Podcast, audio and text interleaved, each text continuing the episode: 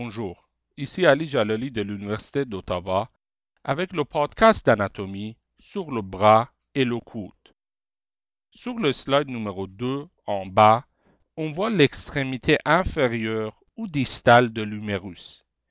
On y voit les deux condyles, latéral et médial. Notez bien la présence du capitulum sur le condyle latéral et la trochlée au niveau du condyle médial. On y voit aussi deux épicondyles. L'épicondyle médial, qui possède le sillon du nerf ulnaire, et l'épicondyle latéral. On y voit aussi trois fosses. Les fosses radiales et coronoïdes en avant et la fosse olécranienne en arrière. Sur la même image en haut, on voit les os radius et ulna. Le radius possède une tête à son extrémité proximale. On y voit aussi un col et sa tuberosité. Notez bien la présence d'un processus histuloïde qui se trouve à son extrémité distale. L'ulna est situé médialement par rapport au radius. Son extrémité supérieure présente l'olécrane l'incisure trochléaire et un processus coronoïde. Notez bien que sa tête se trouve sur son extrémité inférieure. Sur l'image à gauche, on voit les deux compartiments des muscles du bras. Le compartiment antérieur qui contient les muscles fléchisseurs du coude et le compartiment postérieur qui contient les muscles extenseurs. Sur le slide numéro 3, on voit les muscles fléchisseurs situés dans le compartiment antérieur du bras. Ce compartiment contient trois muscles. Le biceps brachial, qui possède deux chefs, un long et un court. Le brachial et le coracobrachial. Ces trois muscles sont innervés par le nerf musculocutané qui perce le muscle coracobrachial et passe entre le biceps et le brachial. Le slide numéro 4 nous montre le compartiment postérieur du bras contenant le muscle principal de l'extension appelé le triceps brachial. Triceps brachial possède trois chefs, long, latéral et médial. Il est innervé par le nerf radial. Le nerf radial est situé dans le sillon du nerf radial de l'os humérus. Il se trouve entre les chefs latéral et médial du triceps. Le slide numéro 5 nous montre les structures neurovasculaires du bras. On y voit l'artère brachiale, qui est une continuation de l'artère axillaire. L'artère brachiale se termine dans la fosse cubitale en se divisant en deux artères radiales et ulnaires. On y voit aussi le nerf médian situé latéral à l'artère brachiale le nerf ulnaire est situé médialement à cette artère. Les nerfs médians et ulnaires ne donnent pas de branche dans le bras et continuent vers l'avant-bras. Le slide numéro 6 nous montre l'articulation du coude. Le coude est une articulation synoviale uniaxiale trochléenne. La trochlée et le capitulum de l'humérus s'articulent avec l'incisure trochléaire d'ulna et la tête du radius. Le slide numéro 7 nous montre la capsule articulaire du coude avec ses ligaments. On y voit le ligament collatéral radial, le ligament collatéral ulnaire et le ligament annulaire du radius. Le coude permet les mouvements de la flexion et l'extension. La flexion est causée par les muscles brachial, biceps brachial et brachioradial. L'extension est en grande partie causée par les muscles triceps et l'on connaît. Notez bien que les muscles attachés au tendon commun des fléchisseurs et des extenseurs au niveau de l'avant-bras interviennent aussi dans les mouvements de flexion-extension du coude.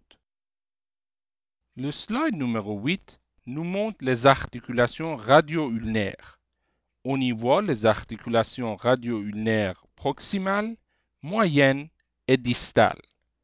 Les articulations radio-ulnaires sont responsables des mouvements de la pronation et la supination de l'avant-bras.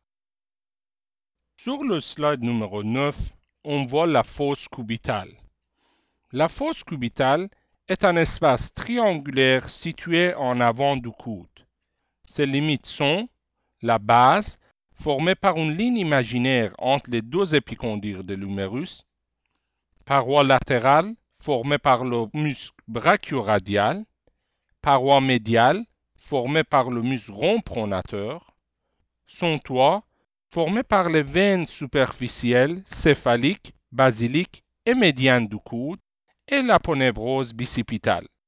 Son plancher est formé par le brachial et le supinateur. La fosse cubitale contient les éléments suivants. Le tendon du biceps, les nerfs médian et radial, et l'artère brachiale qui se divise en artère radiale et ulnaire. Avec le slide numéro 11, on commence notre étude des muscles de l'avant-bras. Les muscles de l'avant-bras sont divisés en deux groupes.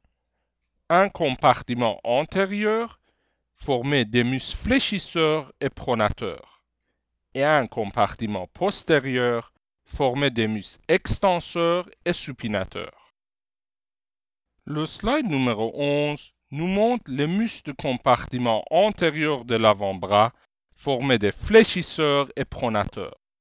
À gauche, dans le groupe le plus superficiel, on voit les muscles rond pronateur, fléchisseur radial du carpe, le long palmaire et le fléchisseur ulnaire du carpe. Au niveau du deuxième couche au milieu, on voit le muscle fléchisseur superficiel des doigts. Sur l'image à droite, on voit le couche le plus profond, formé par les muscles fléchisseur profond des doigts, long fléchisseur du pouce et le carré pronateur. Notez bien que les muscles des deux premiers groupes prennent tous leur origine par un tendon commun de fléchisseurs attaché à l'épicondyle médial de l'humérus. Sur le slide numéro 12, on voit les muscles du groupe superficiel, formés par le rond pronateur, le fléchisseur radial du carpe, le long palmaire et le fléchisseur ulnaire du carpe. Notez bien que tous ces muscles sont innervés par le nerf médian, excepté le fléchisseur ulnaire du carpe qui est innervé par le nerf ulnaire. Sur le slide numéro 13, on voit le fléchisseur superficiel des doigts il est innervé par le nerf médian. Sur la même image, on voit aussi la division de l'artère brachiale en artère radiale et artère ulnaire. Sur le slide numéro 14, on voit le muscle du groupe profond, formé par le fléchisseur profond des doigts, le carré pronateur et le long fléchisseur du pouce. Ces muscles sont innervés par le nerf interosso antérieur qui est une branche du nerf médian, sauf la moitié médiale du fléchisseur profond du doigt, qui est innervé par le nerf ulnaire. Sur le slide numéro 15, on voit les muscles du compartiment postérieur de l'avant-bras, composés des extenseurs et supinateurs. Ces muscles sont divisés en deux groupes. À gauche, on voit les muscles superficiels qui sont le brachioradial, le long extenseur radial du carpe, le court extenseur radial du carpe, l'extenseur commun des doigts, l'extenseur du petit doigt, l'extenseur ulnaire du carpe et le muscle en connaît. À droite, on voit les muscles profonds qui sont le supinateur, le long abducteur du pouce, le court extenseur du pouce, le long extenseur du pouce et l'extenseur de l'index. Tous les muscles du compartiment postérieur sont innervés par le nerf radial ou sa branche, le nerf interosso-postérieur. Sur le slide numéro 16, on voit les muscles pronateurs et supinateurs agissant au niveau des articulations radio-ulnaires. on y voit les muscles ronds et carrés pronateurs qui effectuent une pronation et le muscle biceps et supinateur qui effectue une supination. Le slide numéro 17 vous résume l'innervation moteur et cutanée de la membre supérieure. Ceci termine notre podcast sur le bras et le coude.